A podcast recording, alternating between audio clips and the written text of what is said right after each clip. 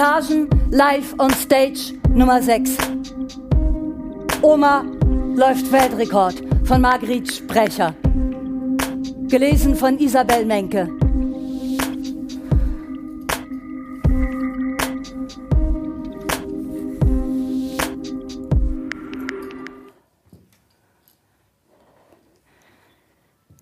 Die Ausfahrt aus der Tiefgarage nimmt sie wie ein Rennfahrer nach dem Boxenstopp. Dem Verkehrskadetten an der Kreuzung fährt sie beinahe über die Schuhspitzen.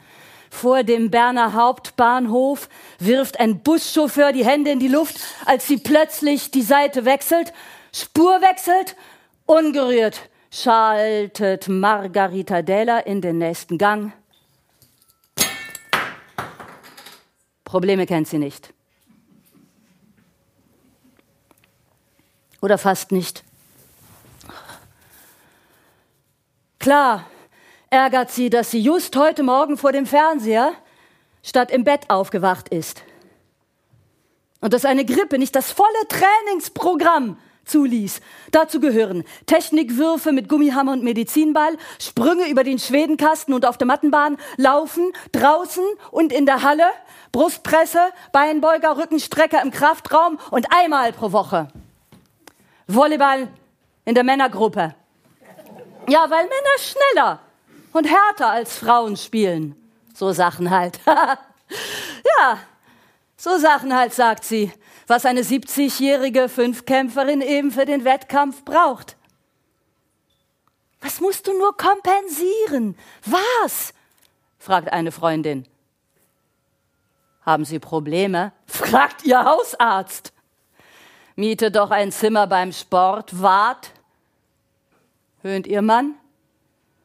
Du bist im Stadion zu Hause, warf ihr die erwachsene Tochter vor. Sie hatte versucht, ihre Mutter auf einen altersmäßig passenderen Sport umzupolen, doch ihr Weihnachtsgeschenk, die Nordic Walking Stöcke, stecken noch immer in der Originalverpackung. Auf der Autobahn fädelt Margarita zwischen Lastzügen und Tiefladern ein, überholt Lieferwagen, grell beklebt mit Markenzeichen und Werbeslogans. Alle drängeln, alle überholen. Neue Zufuhr für die Produktionsstätten der Leistungsgesellschaft. Margarita mag es, wenn alles im Fluss ist. Leistung und ihre Begleitumstände stören sie nicht. Im Gegenteil. Wer Sport treibt, weiß, es gibt nur Sieger und Verlierer. Und wer sich nicht immer ein höheres Ziel setzt, wird abgehängt. So dachten bisher nur junge Athleten.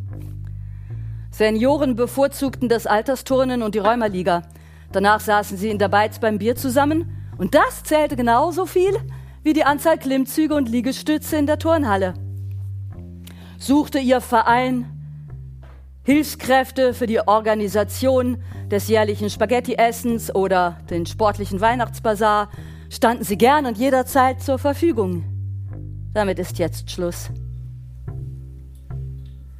Verglichen mit dem früheren Turnen erscheinen sportlichen Senioren die neuen Trainingseinheiten für die Master Leichtathletik wie ein Rockkonzert neben einem Lottoabend im Kirchgemeindehaus. Allein der Name Master. Er adelt nicht nur den Schweiß älterer Menschen, er adelt auch die Menschen selbst. Eben waren sie noch gesellschaftlich und beruflich Gewesene. Jetzt sind sie Leute, die noch immer den Überblick und das Leben im Griff haben. Früher rackerten sie sich an Sprossenwänden ab. Jetzt Stellen Sie sich ins blitzende Gestänge der Krafträume. Einst turnten Sie mit Kollegen. Jetzt kämpfen Sie gegen Rivalen, deren Rangliste sie im Internet ganz genau verfolgen, so genau wie andere die Börsenkurse. Bis eines Tages, bis es eines Tages für die ganz große Bühne reicht. Besonnt vom Scheinwerferlicht stehen sie auf dem Siegertreppchen einer Weltmeisterschaft. Nicht nur Master.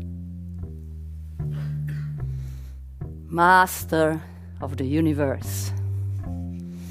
In Maglingen liegen letzte Schneereste auf den Wiesen. Eine eisige Biese fegt über die Jurahöhen. Doch in der hohen, luftigen End der Weltsporthalle schafft die Wintersonne eine fast sommerlich schattige Stimmung. Helle Kinderstimmen mischen sich mit Lautsprecherdurchsagen. Hunderte von dünnen, bleichen Buben und Mädchenbeinen wimmeln über Stufen durch Korridore, bewegen sich wie Fischschwärme, bald hierher, bald dorthin. Aus Kostengründen legen die Master-Leichtathleten ihre Schweizer Meisterschaft mit einem Jugendsportmeeting zusammen. Ja, Margareta bahnt sich ihren Weg ins Untergeschoss. Die Startnummernausgabe ist bereits belagert. Die Frauen tragen geschlechtsneutrale Trainingsanzüge und jenen lieblos zurechtgestutzten Kurzhaarschnitt, den Coiffeure ihrer grauhaarigen Kundschaft zu verpassen pflegen. Aber die, die scharfen, senkrechten Falten im Gesicht der Männer zeugen vom unablässigen Kampf auch mit 60, 70 oder 80 Jahren, die Ziellinie eine Zehntelsekunde schneller und die Latte einen Zentimeter höher zu überqueren als Gleichaltrige. Neuankömmlinge werden wie Klassenkameraden bei einem Jahrgängerfest begrüßt. Hände klatschen auf Schultern, Rücken und Arme. Bestätigend pufft man sich in die Seite. Klar sind alle Konkurrenten. Nein, nein. Jetzt aber überwiegt der frohe Überlebenstrotz. Wieder ein Jahr vergangen und noch immer dabei. Dass dies tatsächlich an ein medizinisches Wunder grenzt, beweist die gängige Begrüßung. Was macht dein Knie? Oder, oh, oder der Ellbogen. Ja, hallo. Ah, gut. Ja, ja. Manchmal ist es auch die Achillessehne oder eine neue Hüfte. Die einen sind noch immer blutverdünnt, die, anderen haben erst gestern das Antibiotikum oder ja, ja, hier den Asthma-Spray abgesetzt. Selbst, ja, selbst neue Herzklappen oder eine Krebsoperation sind für einen Master kein Grund zum Aufgeben.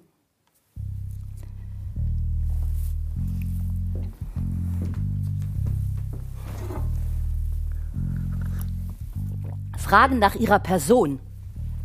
Kontern Seniorensportler mit einem Sperrfeuer von Zahlen. 38,50, sagt einer. 1,48. Und der andere 26. Die persönliche Bestleistung war von 1979, ah nein, 1997, entschuldigen Sie, ja, 97. 1997 und mit 40,07 in Durban oder 2002 in Potsdam mit 3,30.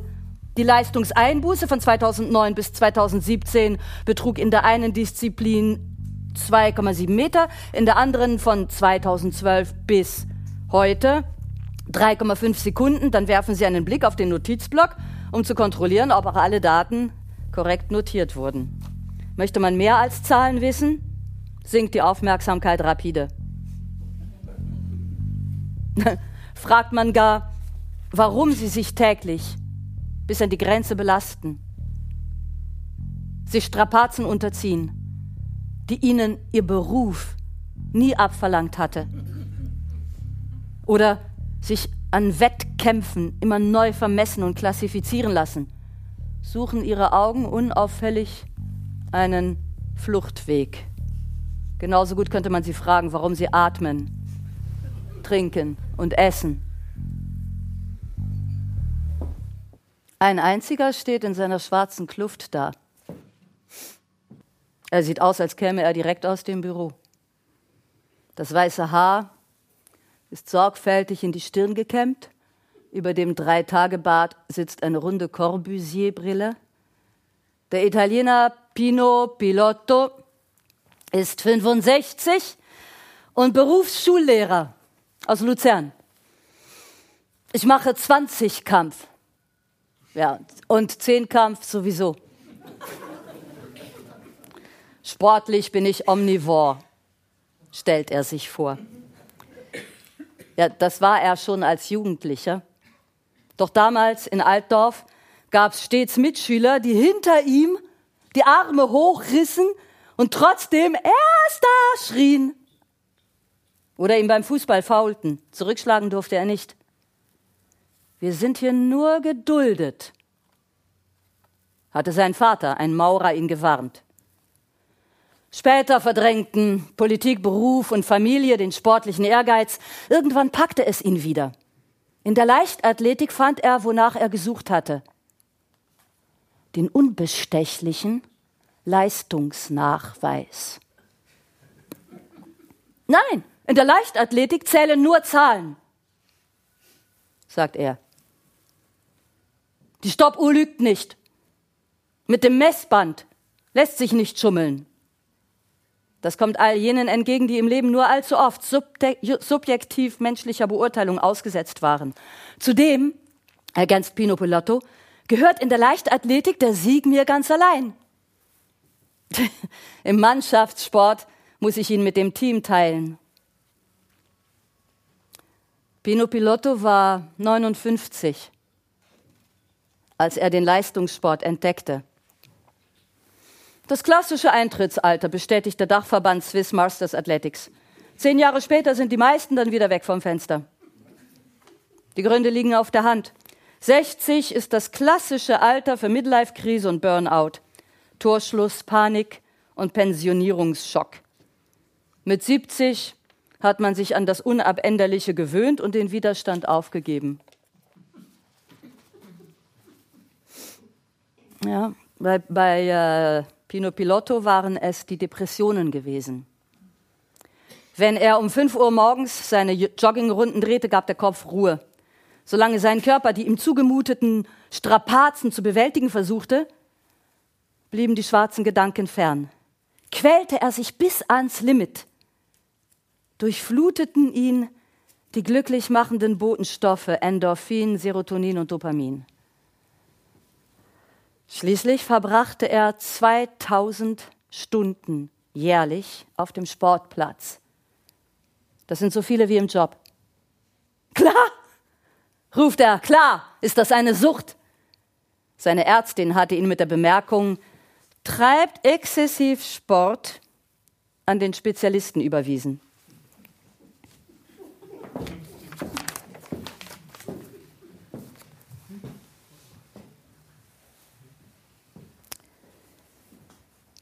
In der Halle flaut der Lärm ab. Die Zuschauer unterbrechen das Wühlen in Sporttaschen und setzen die Wasserflaschen ab. Auf der Galerie treten die Menschen an die Brüstung und betten ihre Arme auf das Geländer. Ein Bub, der sich gerade die Turnschuhe schnürt, hört vor lauter Verblüffung auf und ruft, hey, schaut, so geil! Fünf Männer, die seine Großväter sein könnten, stellen sich in der Arena auf. Sie schütteln ihre dürren Beine und klopfen auf Waden und Oberschenkel, als müssten sie sie zum Leben erwecken. Helfer in weißen Overalls und Schildmütze postieren sich an der Seitenlinie. Ein letztes Rücken an der Brille, ein letztes Suchen nach der richtigen Schuhstellung im Startblock. Der Starter hebt seine Pistole, die Körper straffen sich und Schuss! Schon nach wenigen Sekunden klatschen fünf ausgezehrte Leiber mit ausgebreiteten Armen an die Gummimatten hinter dem Ziel.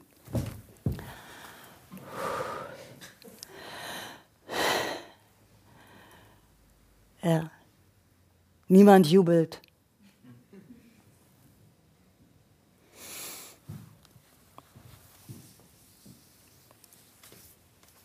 Kein Lautsprecher verkündet den Sieger. Weder Fotografen mit Blitzlicht noch Reporter mit Mikrofon umringen den neuen Schweizer Meister.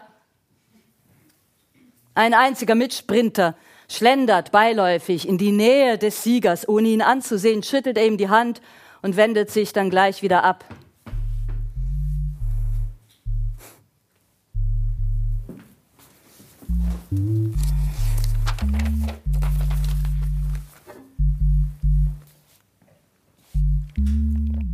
Wie sang- und klanglos hier ein Rekord verplätschert, verblüfft nur Außenstehende. Die Seniorenleichtathleten haben sich längst an fehlenden Applaus, leere Tribünen und abwesende Medien gewöhnt. Für ästhetisch Sensible ist der Anblick vom Alter gezeichneter, gegen die Schwerkraft kämpfender Körper oft nur schwer zu ertragen. Und Sportberichterstatter sehen Master-Leichtathletikveranstaltungen als eine Art Mittelding zwischen Krümpelturnier und äh, Seifenkistenrennen. Selbst internationale Großanlässe mit 4000 Athletinnen und Athleten werden ignoriert. Schafft es ein Bild trotzdem ins Lokalblatt, zeigt es das Meeting gern als Kuriositätenkabinett. In Nagasaki lauerten die Fotografen am Staplegraben, wo die Senioren reihenweise ins Wasser plumpsten. In Lyon stürzten sie sich auf den Hürdenläufer, der nach einem Fall mit fliegenden Verbandsfetzen über die nächsten Hindernisse hetzte. Wo es keine Medien gibt, gibt es auch keine Stars. Noch nie hat die Welt vom Europameister Albert Meyer gehört, der in Schneisingen einen Bauernhof betreibt. Ciao, Albert. Maggie Duss aus Hochdorf. Maggie, die in der Weltmeisterschaft in Korea eben zweimal Erster wurde. Ciao. Oder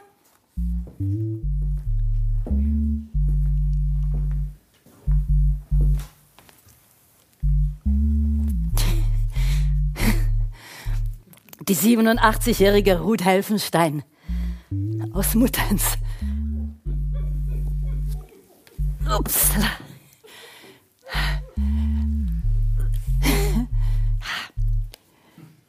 Sie hat praktisch alles gewonnen, was mit Laufen zu gewinnen ist. Heute braucht sie für 100 Meter 24 bis 25 Sekunden. Um keine Missverständnisse aufkommen zu lassen, fügt sie hinzu, mit 30 Sekunden ist man weg vom Fenster. Nein, das ist kein Spaziergang. Früher machte die ehemalige Hauswirtschaftslehrerin Wanderferien in Goms. Heute nimmt sie das Flugzeug nach China, Nord- und Südamerika wie das Tram von Muttenz nach Basel. Ihren ersten WM-Marathon, Titel holte sie mit 65, mit 65 im südafrikanischen Durban. Ihre letzte Goldmedaille 2016 im australischen Perth. 13.807 Flugkilometer, sagt sie. Dank dem Sport kommen wir an Orte, an die wir sonst nie hinkämen. Wer mit 70 über Hürden hechtet, weiß, wie man Hindernisse überwindet. Auf Reisen können die Master-Leichtathleten weder fremde Schriftzeichen noch der Linksverkehr auf dem Weg zum Ziel abhalten. Selbst in Rio oder Tokio finden sie den richtigen Bus zum Sportstadion. Und dies alles ohne Englischkenntnisse. Abgehärtet und an Entbehrungen gewöhnt, schimpft niemand über die zu weiche Matratze oder die zu harten Frühstücksgipfeli. Hotelzimmer und Dusche teilen sie sich aus Spargründen so unkompliziert wie Halbwüchsige, denn berappen müssen sie Reise wie Unterkunft selbst, ja sogar ihren Auftritt. Olympiasieger bekommen Geld für ihre Leistungen, Master haben dafür zu zahlen, wenn sie an Weltmeisterschaften Rekorde brechen. Bereits das Startgeld 40 oder 50 Euro pro Disziplin bringt manchen an die finanzielle Grenze. Ein Weltmeister schaufelte Schnee für seine Gemeinde, um an die Meisterschaft fahren zu können. Andere suchen in den Regalen nach abgelaufenen Lebensmitteln, die Erörterung darüber, wie man die zwei Franken Parkgebühr beim Sportplatz umgeht. Dauert zehn Minuten. Und das Kofferpacken wird zur Denksportaufgabe. Wie Übergepäck vermeiden. Schon die sieben oder acht Paar Schuhe und die übrigen Sportutensilien wiegen an die 20 Kilo.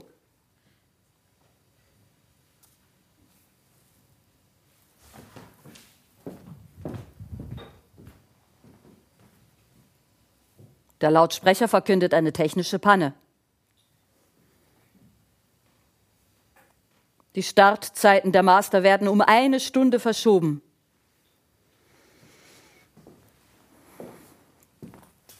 Margarita setzt sich auf die Tribünenstufen über der Weitsprunganlage. Mit mütterlicher Milde verfolgt sie, wie Mädchen um Mädchen Anlauf nimmt, abspringt und auf allen Vieren in der Sprunggrube landet. Es fliegen die Haare, es glühen die Gesichter. Nach jedem Sprung eilen die Kampfrichterinnen herbei und nehmen Maß. Doch der erste Blick der Mädchen gilt nicht dem Bandmaß. Er wandert hinauf zu den Eltern auf der Tribüne. Lächeln Sie? Lächeln Sie nicht? Ihren größten Erfolg mit Säckle und Gumpe, Rennen und Weitspringen, feierte Margarita 1966 als Zweite hinter den Schweizer Meisterschaften, äh, also an den Schweizer Meisterschaften hinter Meter Antennen. Damals durften Mädchen noch nicht an längeren Läufen teilnehmen. Die Funktionäre fanden es schade den Eierstöcken. ja, es schade den Eierstöcken. Noch heute misstrauen die Männer weiblicher Leichtathletik. Höchst ungern überlassen die Volleyballmänner Margarita den Ball. Und hat sie ihn, hagelt es Kritik, wie sie ihn hält, wie sie ihn schlägt. Sie hat gelernt, solche Bemerkungen zu überhören und entschuldigt sich nicht mehr dafür, dass sie lieber trainiert als Kinder hütet. Wir Frauen haben genug Sozialdienst geleistet in unserem Leben. Jetzt wollen wir unsere eigenen Grenzen ertasten. Das Ertasten dieser Grenzen führte unter anderem dazu, dass sie ihrem Mann abmarschierte. Wie sie es nennt. Er rief ihr nach, Dein Sport ist nicht einmal Behindertensport, das ist Verhindertensport. Klar, sagt sie jetzt, hätte sie sich ein anderes Leben vorstellen können. Der dörfliche Milchladen ihrer Mutter war kein Sprungbrett in ein aufregendes Dasein. Die kaufmännische Lehre nicht ihr Traumberuf. Es war allein der Sport, der sie aus der Durchschnittlichkeit katapultierte. Aber Verhindert? Ihre Augen wandern über die Hallendecke, als stünde dort die Antwort. Schließlich lächelt sie. Mit einer Stimme wie die Callas. Wäre ich Opernsängerin geworden. Mit Goethes Genie Schriftstellerin. Mit Van Goghs Talent Malerin. Um den Beispielen ihrer Anmaßung zu nehmen, endet sie schwungvoll. Vielleicht bin ich einfach nur Exhibitionistin. Das klingt, als hätte sie diesen Vorwurf schon einmal gehört.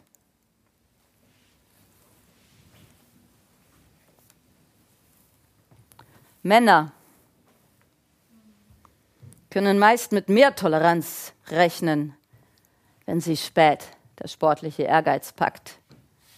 Schließlich liegen Härte und Kampf in der männlichen Natur.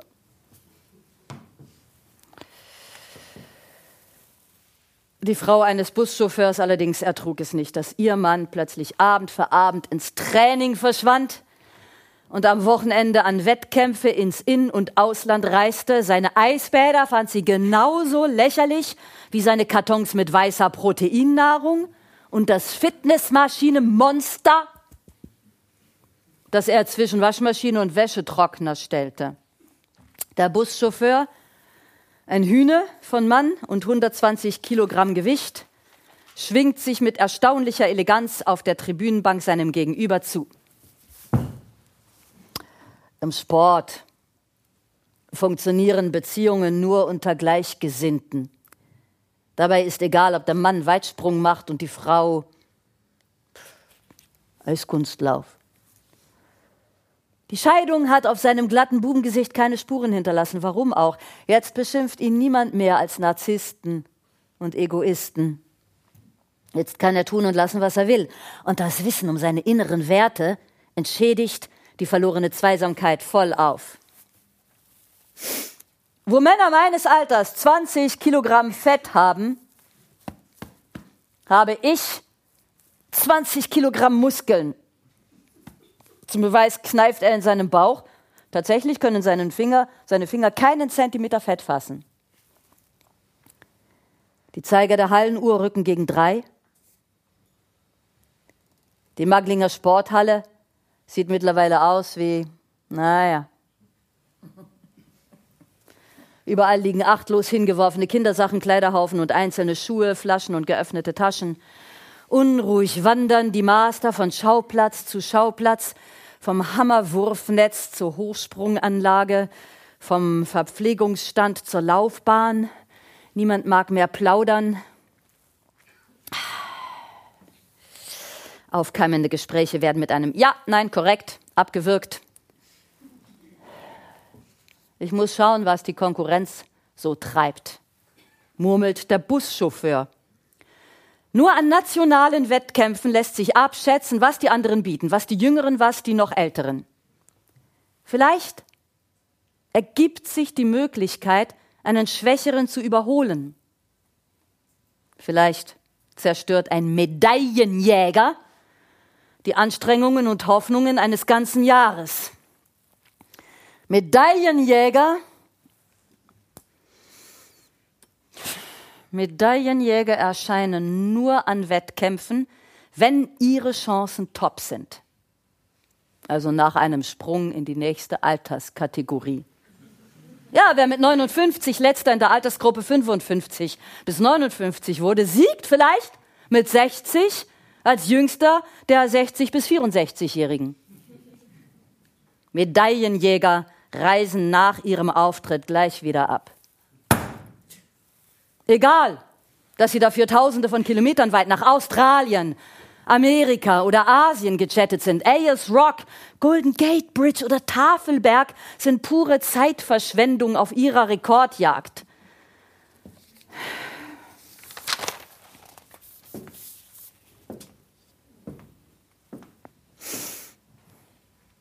Zeitverschwendung ist auch das Zwischenmenschliche. Der Mann auf der Einlaufbahn dreht Runde um Runde, schaut dabei beharrlich an den Vereinskollegen vorbei. Sein Kinn ist ins Profil gereckt, die Miene verdrossen, als wären der Anlass eine Zumutung und seine Mitbewerber eine Störung. Oh, Einzelgänger bis spinnig, kommentiert der Kassierer eines Sportvereins. Aber mit hohen Ansprüchen an sich selbst. Der Kassierer sitzt auf einer Holzbank beim Verpflegungskiosk und überblickt die Halle mit wissendem Groll. Sein harsches Urteil bezieht sich nicht nur auf den Medaillenjäger mit seinen penetranten Siegen, er bezieht sich auf fast alle im Saal. Ein Egomanenrudel bezahlt den Mitgliederbeitrag erst nach der dritten Mahnung, kennt weder Teamgeist noch Solidarität, tut nichts für die Gemeinschaft.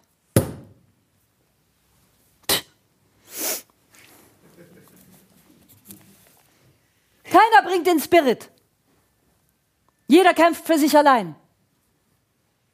Und alle wollen nur eines. Siegen, siegen, siegen. Ich, ich, ich. Sagt er. Und dann fischt er die Teilnehmerliste aus einem Zellophanmäppchen, überfliegt die Namen und ergänzt. Oder? Oder sie machen mit, weil ihre dritte Frau Marathon läuft.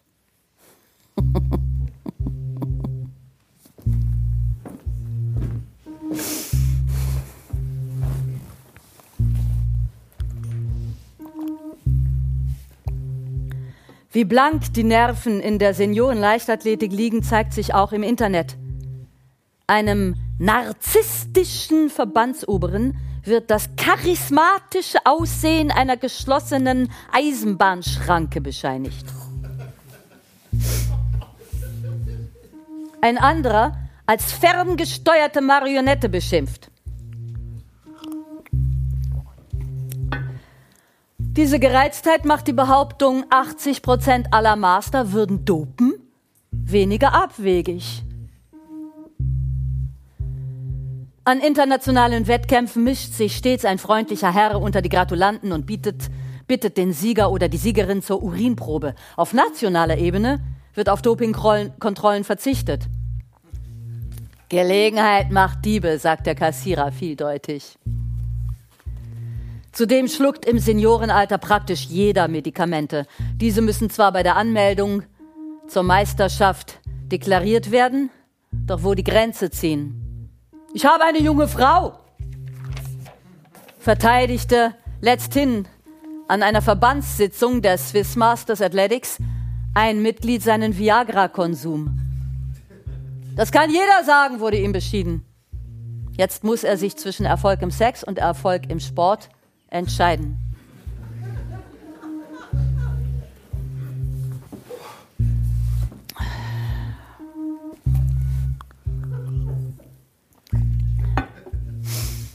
Vor den großen Hallenfenstern dunkelt es. Schwarz wie eine Wand steht der Jurawald vor dem Abendhimmel. In den Wohnungen vieler Rentner dämmert jetzt ein ereignisloser Nachmittag in einen ereignislosen Abend hinüber.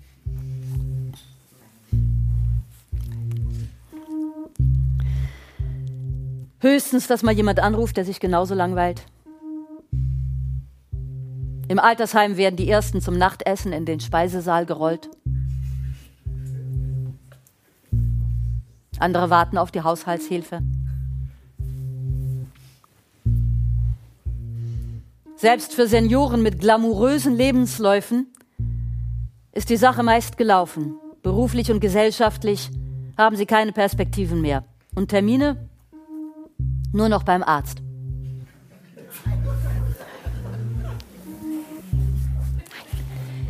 In der Maglinger Halle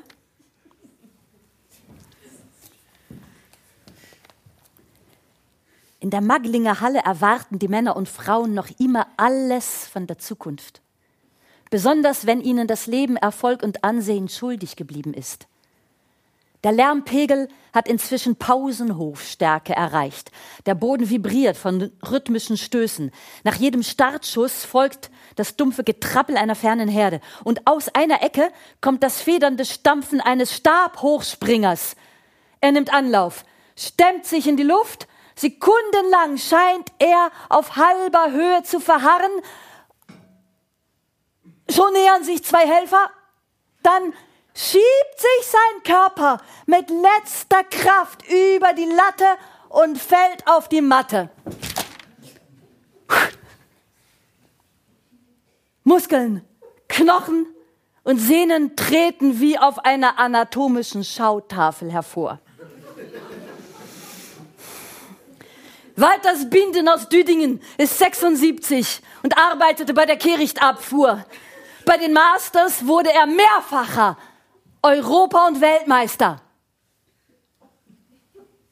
Ja, ans Aufhören denkt er, wie alle hier, noch lange nicht. Aufhören ist schwieriger als nochmals ein Jahr anhängen. Nein, wer aufhört, verliert alles. Das tägliche Training verlieh seinen leeren Tagen Struktur. Die immer wiederkehrenden Abläufe erfüllten das Dasein mit Sinn. Das vertrauliche Du in der Mastergemeinschaft täuschte Nähe vor.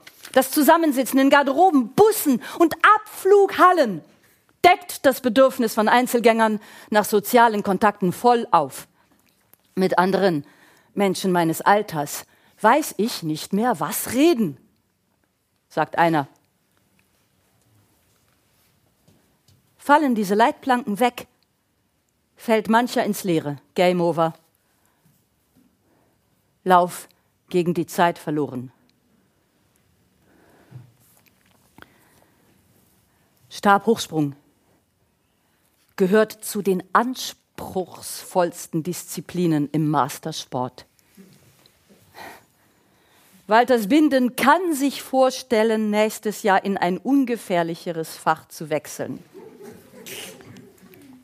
Zu den Sprintern vielleicht. Oder zu den Werfern. Obwohl dort die Konkurrenz größer ist, besonders die Wurfbewegung, egal ob mit Hammer, Speer oder Diskus, lässt sich bis ins hohe Alter abrufen. Sogar ein Schlummertrunk am Abend vor dem Wettkampf liegt drin. Ja? Bei den Läufern dünnt das gegnerische Feld früher aus. Mit 90 ist ein Athlet praktisch konkurrenzlos. Mit 100 hat er bei den Weltmeisterschaften die Goldmedaille schon vor dem Wettkampf so gut wie sicher. So wie der 97-jährige Zürcher Sprinter Charlie Eugster. Bin ich der Einzige am Start, schaue ich einfach, dass ich lebend über die Ziellinie komme. Hatte er im Frühling dieses Jahres gesagt. An der Weltmeisterschaft 2017 in Korea erwarteten ihn gleich zwei Gegner seiner Altersklasse 95 bis 100. Äh, äh, den Spanier kannte er nicht. Der Amerikaner besaß 14 Weltrekorde. Charlie Eugster rechnete sich trotzdem Chancen aus. Er ist ein Jahr älter als ich. Und er ist herzoperiert. Dann kam alles anders. Die Konkurrenten traten nicht an.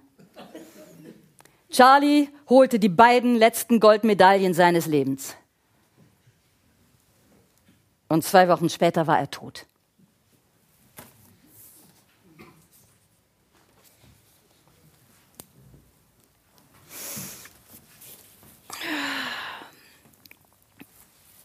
Ah. Basta. Das Mitleid der Mastergemeinde hält sich in Grenzen.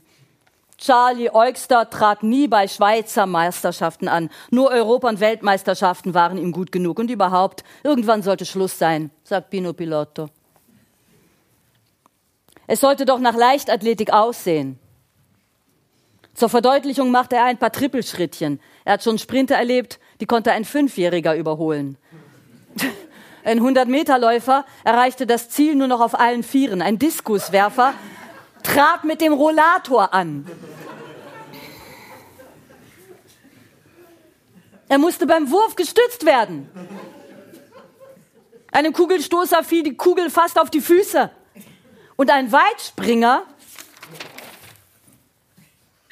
sprang genau so weit, sagt er und grätscht die Beine. Zu den unfreiwilligen Show-Einlagen kommen die inszenierten. Showsüchtige Senioren nutzen hochkarätige Anlässe gern zur Selbstdarstellung. In Lyon lief ein unten entblößter Mann an der Haupttribüne vorbei. In San Sebastian ließ sich ein 90-Jähriger von Sohn und Schwiegersohn zum Start führen und begann in karierten Pantoffeln zu traben nach wenigen Metern überquerte er alle fünf Bahnen, steuerte auf einen Stuhl zu und ließ sich bildwirksam japsend nieder. Senioren, denen ihr Sport heilig ist, empfinden solche Einlagen auf sakralem Stadiongrund so blasphemisch wie Katholiken die Verspottung des Gekreuzigten in ihren Kathedralen. Madre mia. Verhindern lässt sich die Horror Picture Show nicht, denn mitmachen kann jeder. Ja, es genügt der Ischiasgriff. sagt Pino Pilotto und greift an die hintere Hosentasche, wo das imaginäre Portemonnaie sitzt. Wer immer das Startgeld aufbringt und Mitglied eines Sportclubs ist, darf sich vor Publikum produzieren. Um 4 Uhr steht Margarita Della in der Maglinger Garderobe und schält sich aus ihrem Trainingsanzug. Darunter erscheint ein enzianfarbener Zweiteiler. Ihre Arme sind so wohl geformt wie die Arme von Michelle Obama. Die hellen Stellen an ihren langen Beinen sind Narben und stammen von Motorradunfällen. Die Haare hat sie zu zwei steif abstehenden Wikingerzöpfchen gezwirbelt. Sie wirken, als sollten sie dem Wettkampf seinen Ernst nehmen nichts als ein cooler Spaß. Es ist ein verdammt gutes Gefühl, seinen Körper zu kennen und ihn noch immer gebrauchen zu können. Mühelos hält sie im Training mit. Nur wenn sie auf den Boden seitlich wegrollen und dann gleich wieder aufspringen muss, dauert das inzwischen etwas länger. Ja, und dann befestigt sie die Startnummern mit den vier mitgelieferten Sicherheitsnadeln am Oberteil. An den Olympischen Spielen haben sie auch noch nichts Besseres erfunden.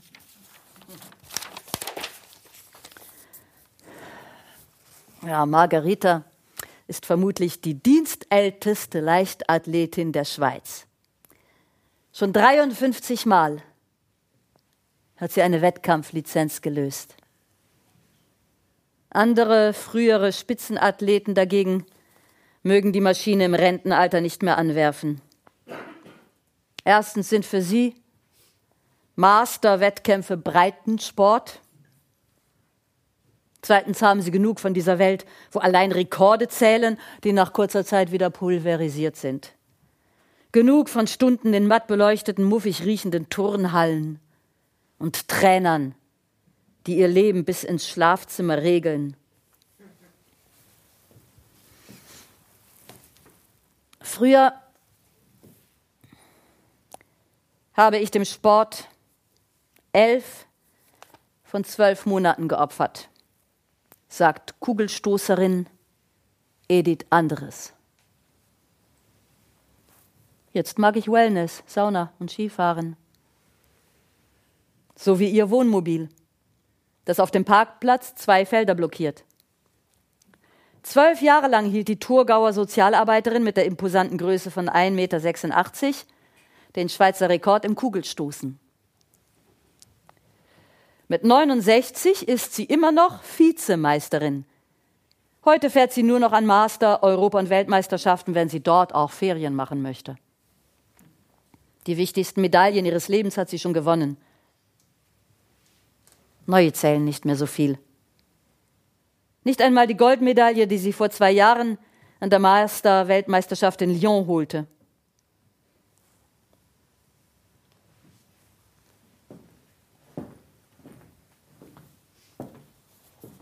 Pino Pilotto.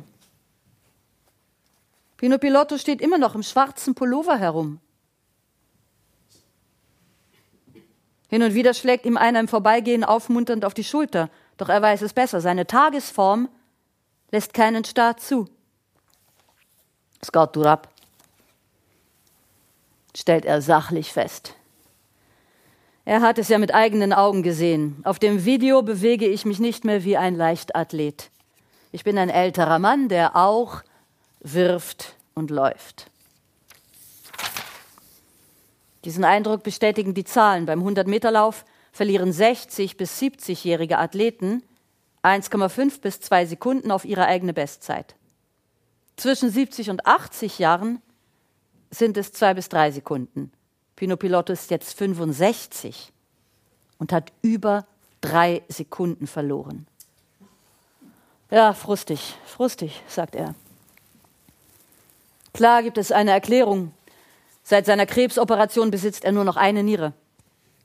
Für ihn ist das allerdings keine Entschuldigung, genauso wenig wie seine Dutzende von Trophäen Grund zu Stolz oder Trost sind. Pino Pilotto hat seine Pokale achtlos wie in einem Lager auf Regalen gestapelt. Er ist nicht der Einzige, der so salopp mit seinen Preisen umgeht. Die eine stopft ihre Medaillen in einen Plastiksack, der andere schiebt sie unter die Hemden in der Schublade. Hauswirtschaftslehrerin Ruth Helfenstein hat ihre Auszeichnungen zwar ordentlich nach Material geordnet, betrachtet sie aber ohne jede Andacht. Eine Art Nippes, den es halt abzustauben gilt. Vielleicht sind es auch schlicht zu viele. Vielleicht finden die Seniorensportler, sie hätten sich nach so viel Mühen diese Pokale ohnehin verdient. Sicher ist nur eines. Die einzige Medaille, die wirklich zählt, ist die nächste.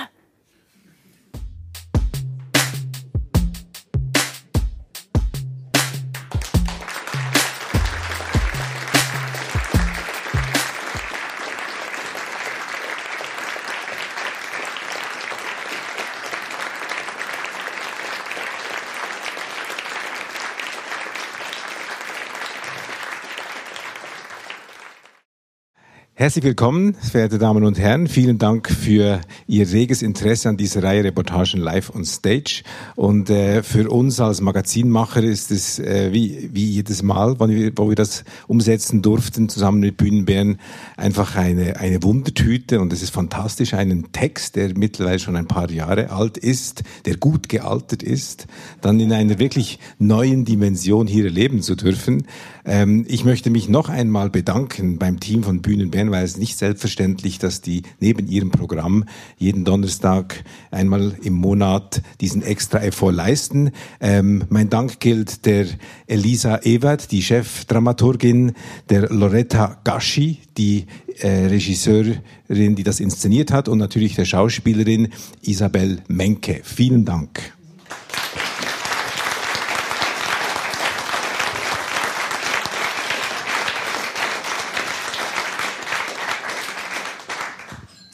Und jetzt freue ich mich, einen Experten zu begrüßen, der uns vielleicht ein bisschen ein Licht ins Dunkel geben kann, wie es kommen kann, dass alte Menschen äh, diese Dinge tun, den Lauf gegen die Zeit aufzuhalten versuchen. Ähm, herzlich willkommen, Colin Ewald. Er ist Professor für extrazelluläre Matrix Regeneration ähm, äh, an der ETH Zürich. Äh, Colin Ewald ist aber auch Gründer der Schweizerischen Gesellschaft für Altersforschung, äh, ist gleichzeitig Vizepräsident der Deutschen Gesellschaft für Altersforschung und auch noch Schweizerische Gesellschaft für Matrixbiologie, die hat er ebenfalls ins Leben gerufen. Colin Ewald ist Basler. Wir hatten ja eine Konkurrentin aus Muttens, die vorkam im Text.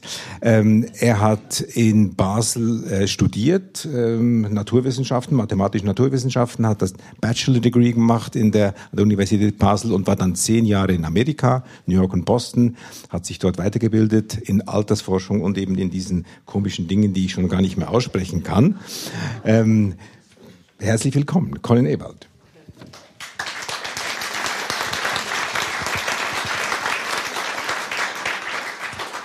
Ja, vielen herzlichen Dank. Ich freue mich hier zu sein. Normalerweise sprichst du auf Englisch, weil in deinem Fach alles auf Englisch geforscht wird und geschrieben und vorgetragen. Ähm, und heute müssen wir auf Deutsch reden, aber das geht, oder? Ob schon du längere Zeit keine Vorträge mehr in dieser Sprache gehalten hast. Ja, das geht, das geht.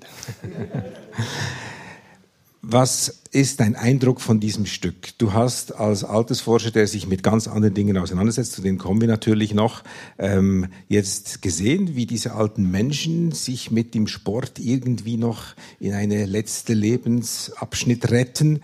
Ähm, was geht dir da durch den Kopf, wenn du aus deinem Forschungsgebiet kommst und dann siehst, was da andere tun?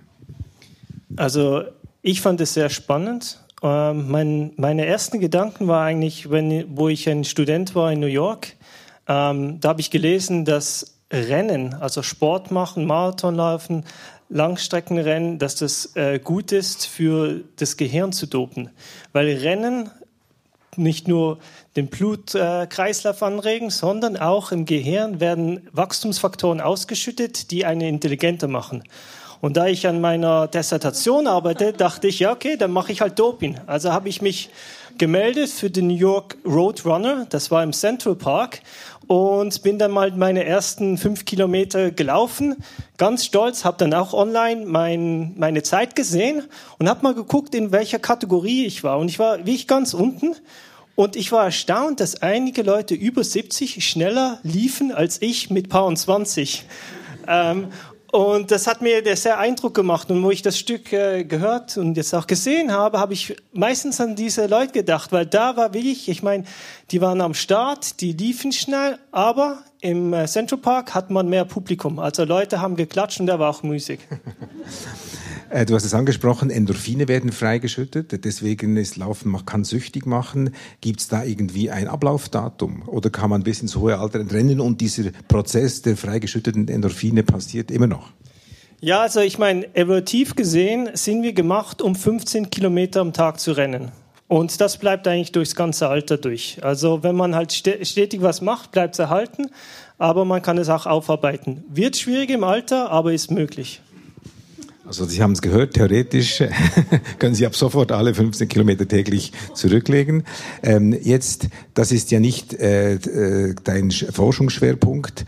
Dein Forschungsschwerpunkt, auch den muss ich ablesen, sind diese, sprich du es aus, ich, ich bringe es eh nicht hin.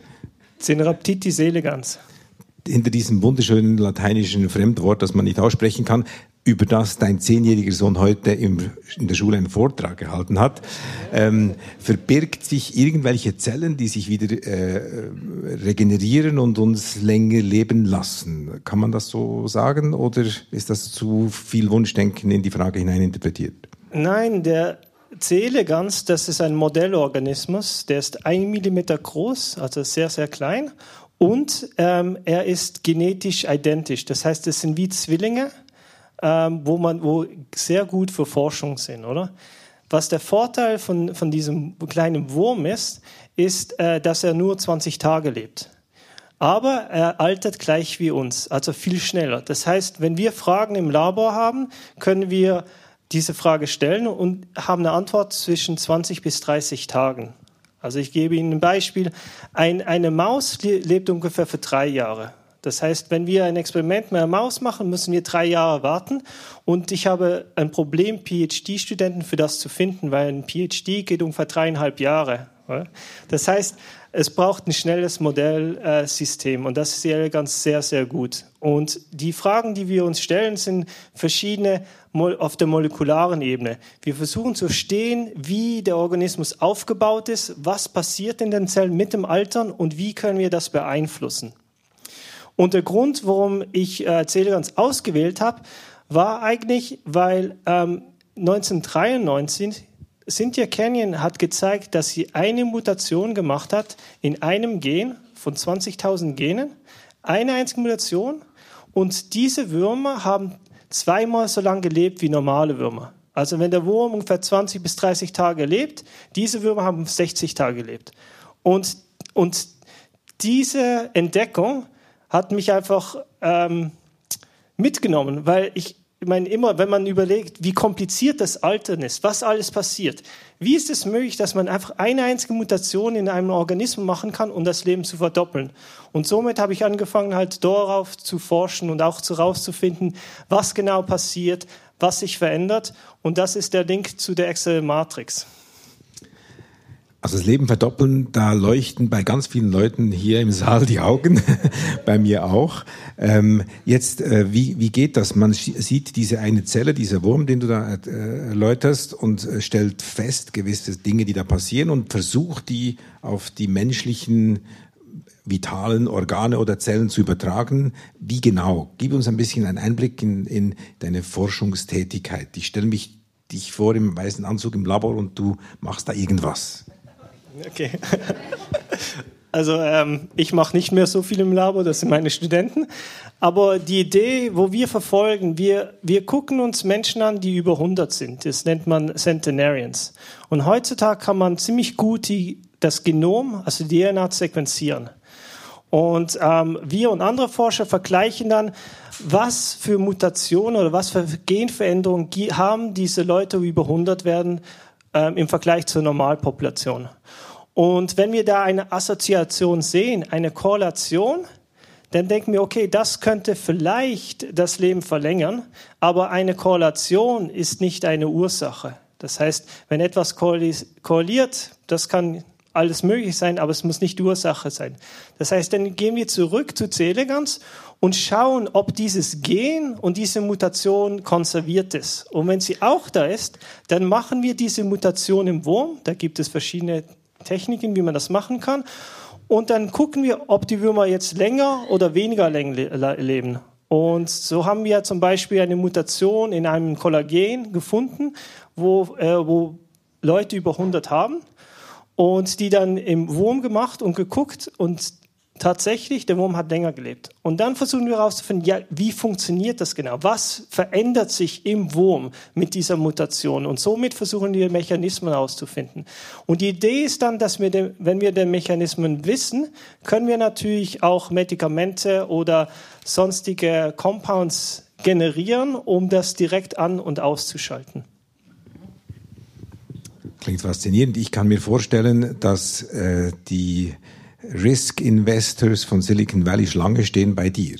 Weil wenn du das Ding herausfindest, das uns alle zehn Jahre mehr Leben schenkt, dann ist das Big Business.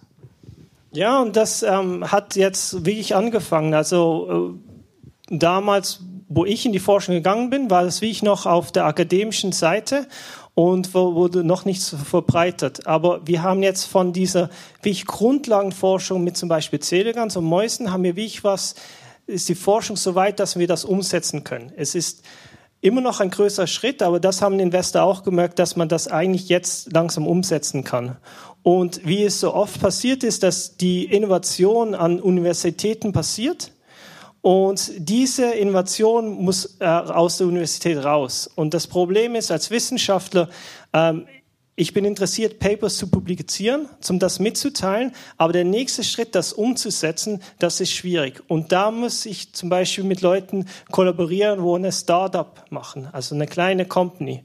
Weil ähm, größere Firmen, also Big Pharma, die wird nicht da reingehen, weil es noch nicht so weit entwickelt ist. Das heißt, für die Startups brauchen ähm, junge Leute brauchen natürlich Investoren und äh, die, die investieren halt die neuesten Technologien, wo jetzt rauskommen. Bevor wir dann weiter so über das Geld und die Zukunft reden, noch einen Schritt zurück. Im 19. Jahrhundert war die durchschnittliche Lebenserwartung irgendwie 40 Jahre äh, oder, oder 38 für Frauen und 35 für Männer. Ähm, und heute ist es mehr als doppelt so viel, deutlich mehr als doppelt so, viel. Also gemäß allgemeinen Statistik sind es 85 Jahre für Frauen und 81 für Männer. Wieso eigentlich mehr für Frauen? Wieso? Was haben die? Wieso geht's dort länger? Das ist eine sehr schwierige Frage. Es gibt äh, mehr Faktoren. Die Antwort ist, wir wissen es noch nicht genau. Aber man sieht das ziemlich genau zwischen, also bei Menschen und auch bei Mäusen. Es gibt äh, wirklich Unterschiede. Ich hatte gerade heute eine, einen Conference Call mit, äh, mit Tel Aviv und mit Princeton, wo wir das auf der System Biology Ebene diskutiert haben, wie, was die verschiedenen Mechanismen sind. Ähm, es ist sehr spannend, aber wir wissen es noch nicht genau. Es hat, ein Teil hat mit Hormonen zu tun, das andere Teil hat auch ähm, soziale äh, Sachen zu tun. Also zum Beispiel Frauen kümmern sich besser um sich selber als, als Männer, ähm, haben auch dann später viel mehr Freunde und gehen auch an viel mehr Anlässe und haben das Sozialleben ähm, besser intakt als Männer. Und das macht schon einiges aus. Und wieso hat sich die Lebenserwartung verdoppelt? Ist es einfach nur, weil wir in der Zivilisation gesünder leben, weniger arbeiten, besser uns ernähren? Oder gibt es da noch andere evolutionstheoretische äh, Gründe oder äh, Umstände? Ja, diese Frage kann ich sehr gut beantworten. Aber ich will zurückkommen zur Evolution. Ich möchte das in ein, äh, eine Perspektive bringen, einen Kontext bringen. Wenn wir überlegen, wir sind seit vier Millionen Jahren hier auf der Erde. Von den ersten vier Millionen Jahren ähm, hat sich die Lebenserwartung von ungefähr 20 auf 31 Jahre ähm, verlängert, in vier Millionen Jahren. In den letzten 115 Jahren hat sich von 31 auf über 70 äh, verdoppelt, oder? Und der Grund dafür ist eigentlich, der erste Grund ist bessere Hygiene, oder? Also das macht sehr viel alleine Hände waschen. Ich meine, wenn man früher sich überlebt, ein, ein Arzt hat äh, irgendwo an einem Patienten gearbeitet und ging dann in den nächsten Raum und hat die, ähm, die Geburt da mit begleitet, natürlich die Hände nicht gewaschen, also da mit Infektion. Ähm, also sei von Hygiene, besseres Sozialsystem und natürlich die Durchbrüche der Medizin dürfen nicht vergessen. Antibiotika und die, die Impfungen, das hat recht viel ausgemacht. Also die, die Top 10 Killer oder Todesursachen den, im 1900 waren halt Infektionen, Infectious Diseases und heutzutage ist es kardiovaskuläre Probleme, ähm, Diabetes ähm, und, und, und Krebs. Und jetzt, äh, du hast auch festgestellt, dass dieser Wunsch nach, nach länger Leben, der ist nicht einfach so jetzt in, die, in den aktuellen Zeitgeist, äh, kommt er ab und zu vor, sondern, sondern es ist eine Konstante des Menschen. Also man will im Umgang mit dem Tod, mit dem Ende des Lebens, kommt man auf die Idee, man könnte das doch verlängern. Es gibt x Filme zu dem Thema, äh, wie, man, wie man das schaffen könnte. Ähm, wieso ist das so? Du hast äh, mir erzählt, dass du das auch geschichtlich ein bisschen erforscht hast. Also ja, ich meine, das Ganze, wenn man Weg zurückgeht zum Text, wo geschrieben ist, Gilgamesh hat schon 5000 vor Christus versucht, das ewige Leben zu finden.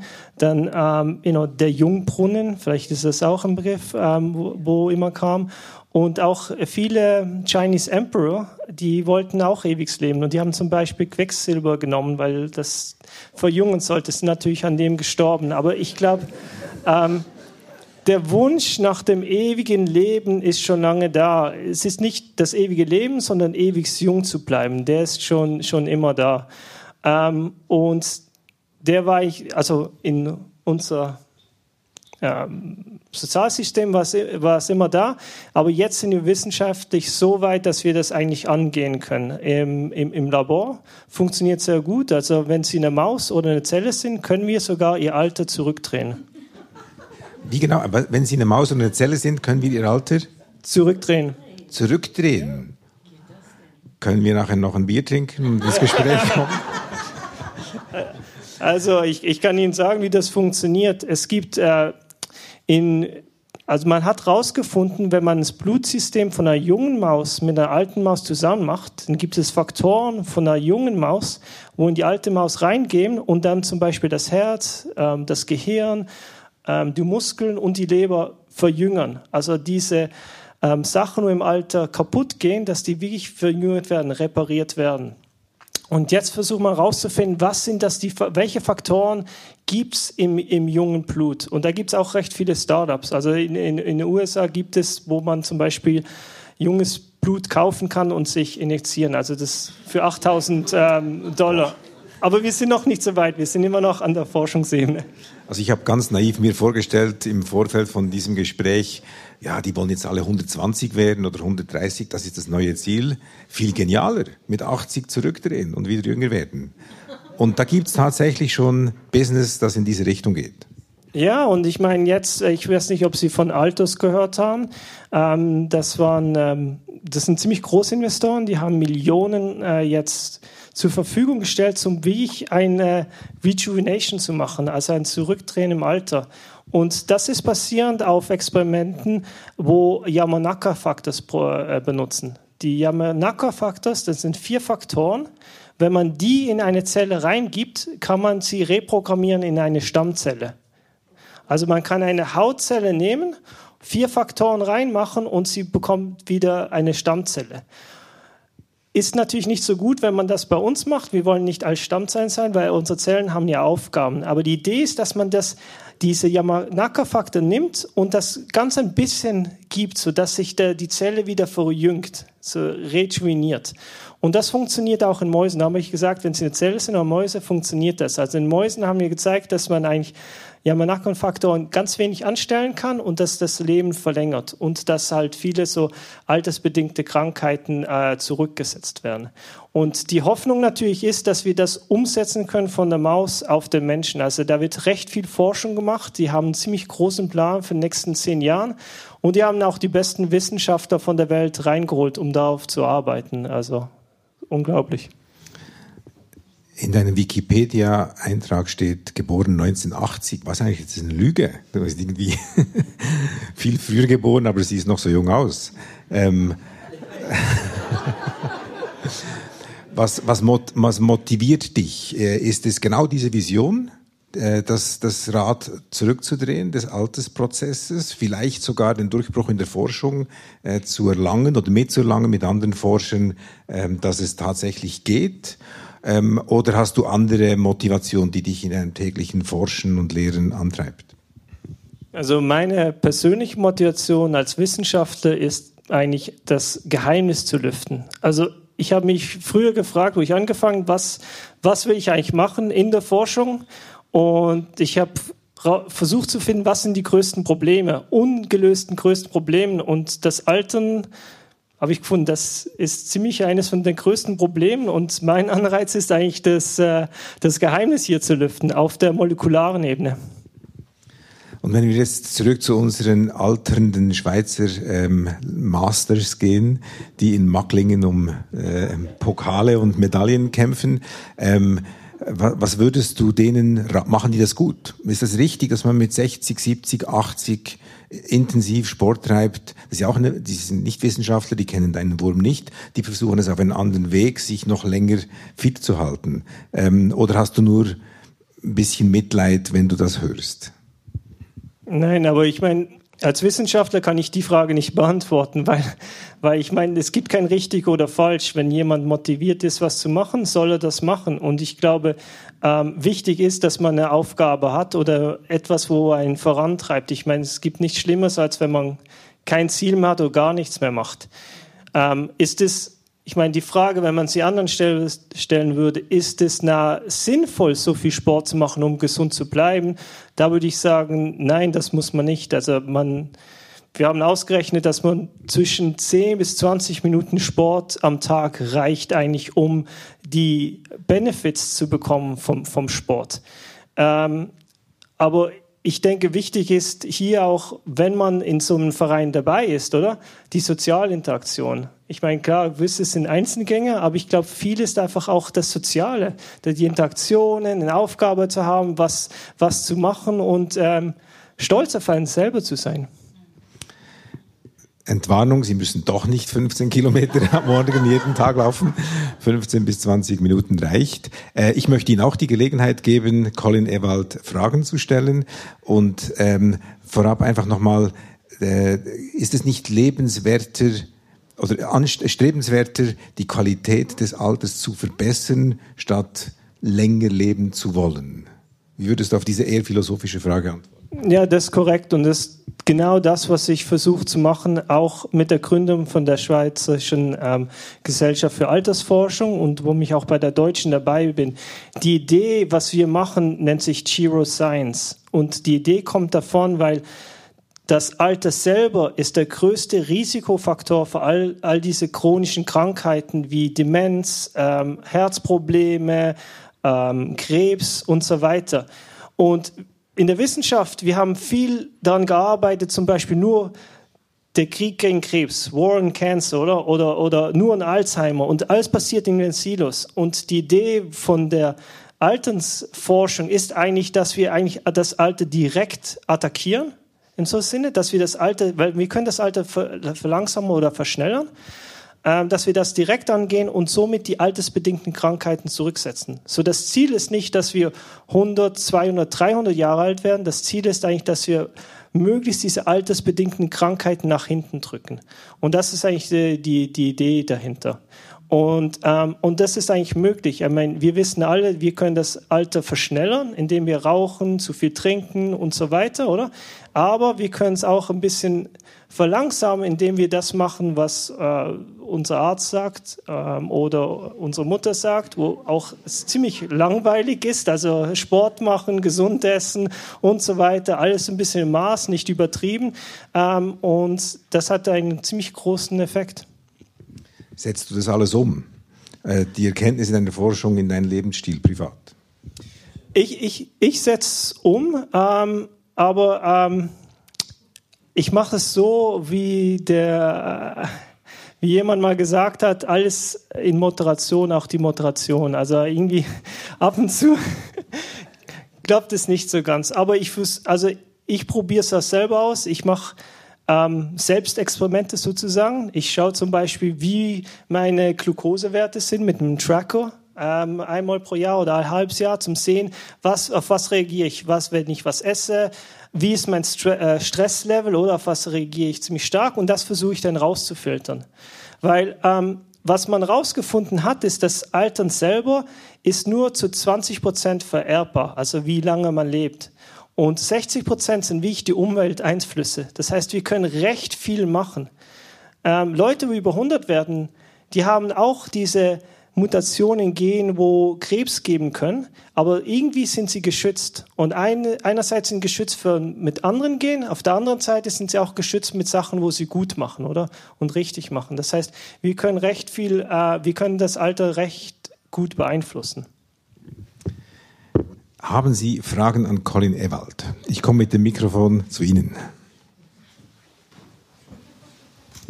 Welchen Einfluss hat die immer mehr zunehmende Strahlung diverser Arten, also nicht nur 5G, sondern auch alle anderen, angefangen mit WLAN? Also es ist ja bekannt, dass ähm, Einzelne sogar die Blut-Hirn-Schranke zerstören, mit dem Effekt, dass dann schädliche Stoffe ins Hirn kommen, mit Krebsentstehung und so weiter. Ähm, welche Rolle spielt das beim Altern oder beim Kaputtmachen des Organismus?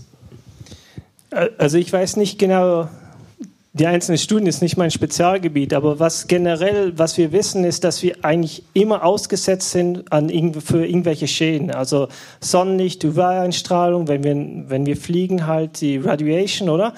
Und wenn wir jung sind, können wir das ziemlich gut reparieren, oder? Das heißt, aber im Alter nehmen diese Reparaturmechanismen ab, oder? Und dann bekommt, äh, wird es zu einem Problem. Dann ähm, häufen sich diese Verletzungen an, wo dann schlussendlich auch das Ganze zum ähm, Folgeschluss bringen können.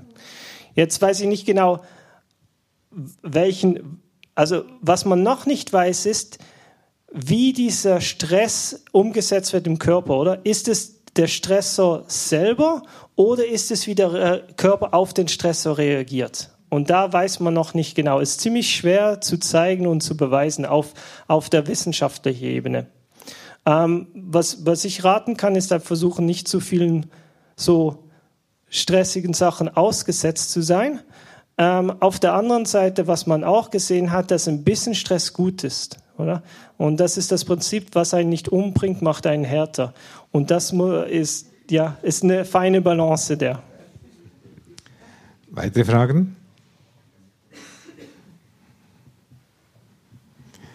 Dann habe ich noch eine Frage an Margrit Sprecher. Die Autorin dieses tollen Textes sitzt nämlich bei uns.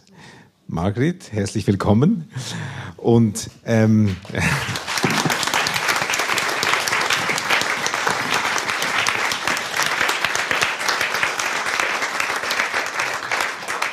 Zuerst einmal, wie erlebst du als Autorin, wenn der eigene Text auf der Bühne aufgeführt wird? Und was hättest du jetzt nach den Erkenntnissen von Colin Ewald vielleicht in deiner Reportage ein bisschen anders gemacht? Also die Erkenntnis, wenn ich meine Reportage so gelesen höre, ich hätte mindestens die Hälfte gestrichen. Ich habe sie manchmal schon sehr langfädig gefunden. Und äh, eigentlich Erkenntnisse, ich möchte eigentlich gar nicht älter werden. Ich bin zufrieden so. Du hast ja als Reporterin auch äh, im Kampf gegen den Lauf der Dinge und der Zeit diesen Charlie Eugster getroffen. Ähm, wie, wie ist das, wenn so ein 97-jähriger Sprinter dir auch Avancen macht? Wie war da das Verhältnis zwischen euch? Ja, es war, es war eigentlich sehr komisch. Dieser Charlie, der ist dann nach Korea gefahren und die BBC, das ist diese englische Fernsehgesellschaft, die wollte ihn begleiten und ähm, dann hat, sie, hat er gesagt, äh, haben, hat die BBC verlangt von ihm, dass, sie, dass er eine Freundin mitnimmt. Und er hatte keine Freundin. Und dann hat er mich gefragt. Und zwar hat er, es ist, ja, es war ein bisschen komisch. Er hat äh, bei einer Agentur zuerst angefragt, ob es äh, Frauen gibt über 80, äh, wo, wo er so andocken könnte. Und dann haben sie gesagt, nein, sie führen nur bis 70. Und dann bin ich aber sehr, bin ich sehr froh, dass ich nicht mitgegangen bin, weil er ist ja dann gestorben auf dieser Reise. Vielen Dank, Margrethe. Also mich interessiert diese, dieser Business-Aspekt des Ganzen noch ein bisschen. Also du bist ja selber in zwei Firmen als äh, Founder oder Advisor dabei. Geht das überhaupt als, als äh, Forscher im öffentlichen Dienst dann an einer privaten Firma vielleicht auch beteiligt zu sein oder die zu gründen? Wie bringt man das einander vorbei? Ja, ich meine, äh, was ich schon angedeutet habe als Forscher, publiziere ich verschiedene Papers, bringe Erkenntnisse da und bin ziemlich stolz, wenn ich alle beeindrucken kann mit den tollen Sachen, die ich gefunden habe. Aber wenn ich einen Schritt weitergehen will und das will ich zum, zum Menschen zu bringen oder auf den Markt zu bringen, dann äh, muss ich über eine Startup gehen. Und das heißt, das heißt Sachen, wo wir im Labor gefunden haben, anstatt dass das irgendwo in einem Paper, eine Publikation verstaubt, ähm, haben wir das in eine Startup rausgespinnt. Und das ist, ETH ist eigentlich sehr, sehr stark an, an, an diesen Sachen, die wie ich das fördert, weil die Startups auch neue Jobs generiert und auch die Jungen äh, dahin gehen können. Ich meine, in der Akademie in der Akademie bleibt ungefähr ein Prozent von all diesen äh, Studierenden. Das heißt, wir, wir brauchen Jobs, wo sie hingehen. Und diese zwei Startups, wo ich mitgegründet habe, eine ist eine äh, Supplement Company, und da haben wir etwas gefunden, wo das Leben verlängert in, in Sedegans und auch äh, die, die Gesundheit in ganz alten Mäuse äh, verbessert und haben das jetzt patentiert und das wurde dann ähm, rausgespinnt in Startup und ich bin sehr froh darum, weil die machen einen sehr, sehr guten Job. Also die ganze äh, Advertisement und das auf den Markt zu bringen, das ist eine ganz neue Area, wo ich keine Expertise habe. Ich habe mich auf der Webseite von Ava Live ein bisschen umgesehen und das erste, was mir auffällt, das sind irgendwie 20, 30 Leute und alle extrem gut aussehend und jung. Ist das äh, Teil der Verkaufsstrategie? Äh, danke, ich werde das Kompliment weiterleiten. ähm, nein, ich glaube, das sind einfach junge, motivierte Leute, wo was machen wollen. Ich meine, wenn man sich überlegt, wer geht in eine Startup, oder? Ich meine, ist ein, ist ein Risiko, oder? Du musst überzeugt sein, äh, was die Startup macht. Du musst wie ich dahin gehen, weil der Lohn stimmt nicht. Also du hast keinen wirklichen Lohn und du willst was bewirken. Und das sind halt, die sind sehr motivierte Leute und die riskieren es, da, da reinzugehen. Wenn wir so einen Blick zehn Jahre in die Zukunft oder auch 20, welche Produkte werden sich in unser tägliches Leben einnisten, ab 50. Sind das Grämen, sind das irgendwie Spritzen, sind das, was ist das, was denkst du? Ja, ich meine, das Einfachste sind Supplements, dass das geht. Ähm, ähm, der nächste Schritt wäre, welche Medikamente. Und das Problem im Moment ist, dass wir halt klinische Trials brauchen. Also wie ich testen, ob ein Medikament sicher ist und, und wirksam. Also wie ich so. Und das ist sehr schwer für ähm, altes ähm, Aging Research, weil das Altern selber ist nicht als Krankheit definiert. Das heißt, wenn es nicht eine Krankheit ist, kann man auch keinen klinischen Trial damit machen. Und da sind wir jetzt am Moment arbeiten Akademiker, äh, Leute Industrie zusammen, auch mit der regulatorischen Sachen, um das nach vorne zu bringen. Weil wir haben schon Medikamente, die sind auf dem Markt, wie zum Beispiel Metformin gegen Diabetes oder Rapamycin gegen nach Transplantationen. Ähm, mit diesen Medikamenten haben wir gezeigt, dass eigentlich ähm, Diabetes-Leute länger überleben als normale Leute und auch weniger Krebs und Sache haben. Nur das Problem ist, wir können das noch nicht äh, testen für, für gesunde Leute, weil niemand wird das Geld aufbringen, die Millionen, die 50 Millionen, 100 Millionen, was kostet, sowas in einem klinischen Trial zu machen. Weil Metformin gibt es seit den 60er Jahren und es kostet ungefähr 10 Rappen. Das heißt, wenn, wenn sowas eigentlich kommt, dann kommt es auf den Markt und es wäre eigentlich etwas für, für alle da wäre. Und die Idee ist dann halt auch, Crowd-Fundraising zu machen oder Investoren zu überzeugen, da reinzugehen. Ähm, dass wir kommen, ich hoffe, dass wir das in den nächsten zehn Jahren ähm, haben. Vielleicht sicher Sachen, wo besser sind, wie Metformin oder Rapamycin. Ich sage nicht, dass sie es nehmen sollen. Ich sage, sie sollen warten, bis wir wie ich ähm, Beweise haben, dass das wirklich safe ist und funktioniert. Und dann der nächste Schritt wäre das Reprogrammieren von, von Zellen. Das heißt, wenn, wenn zum Beispiel Knochenmarkszellen rausnimmt und die halt ähm, reprogrammiert und die wieder zurückgeben, verjüngt und wieder in den Körper reinmacht, ähm, da gibt es halt schon äh, Strategien, wo da sind und das wird mehr und mehr kommen. Ich glaube, das wäre die, die nächste Strategie zum, zum Verjüngen. Ich lasse es einfach mal so stehen. Diesen Ausblick in die Zukunft. Ähm, einfach zum es wirklich nochmal setzen zu lassen. Wenn wir eine klinische Studie hätten an gesunden Leuten, dann wäre dieses Produkt, das du jetzt erwähnt hast, und, und die klinische Studie natürlich gut funktioniert, eigentlich marktreif vorhanden. Man könnte es einsetzen. Genau, wäre wär hier und es wäre eben, es wäre nicht, was immer alle Leute denken, es wäre nur für die reichen Leute. Nein, es wäre für alle, weil es wirklich nur zehn Rappen am Tag kosten würde. Ich meine, das ist wie ich nichts, oder? Das heißt, ähm, wie gesagt, es hat immer noch Seiteneffekte und, und, und Nebenwirkungen und äh, man muss das halt richtig abwägen. Aber theoretisch kann man sich vorstellen, wenn man halt wie so eine Art Personalized Medicine Approach nimmt, wo man jedes Individuum guckt, was, was benötigt wird, könnte man eigentlich das richtig so medikamentieren, dass das noch äh, das Leben ähm, verbessert. Ich bin überzeugt, wir werden alle sehr gut schlafen heute, wissend, dass wir bald jünger werden. Colin Ewald, vielen herzlichen Dank für diesen spannenden Einblick.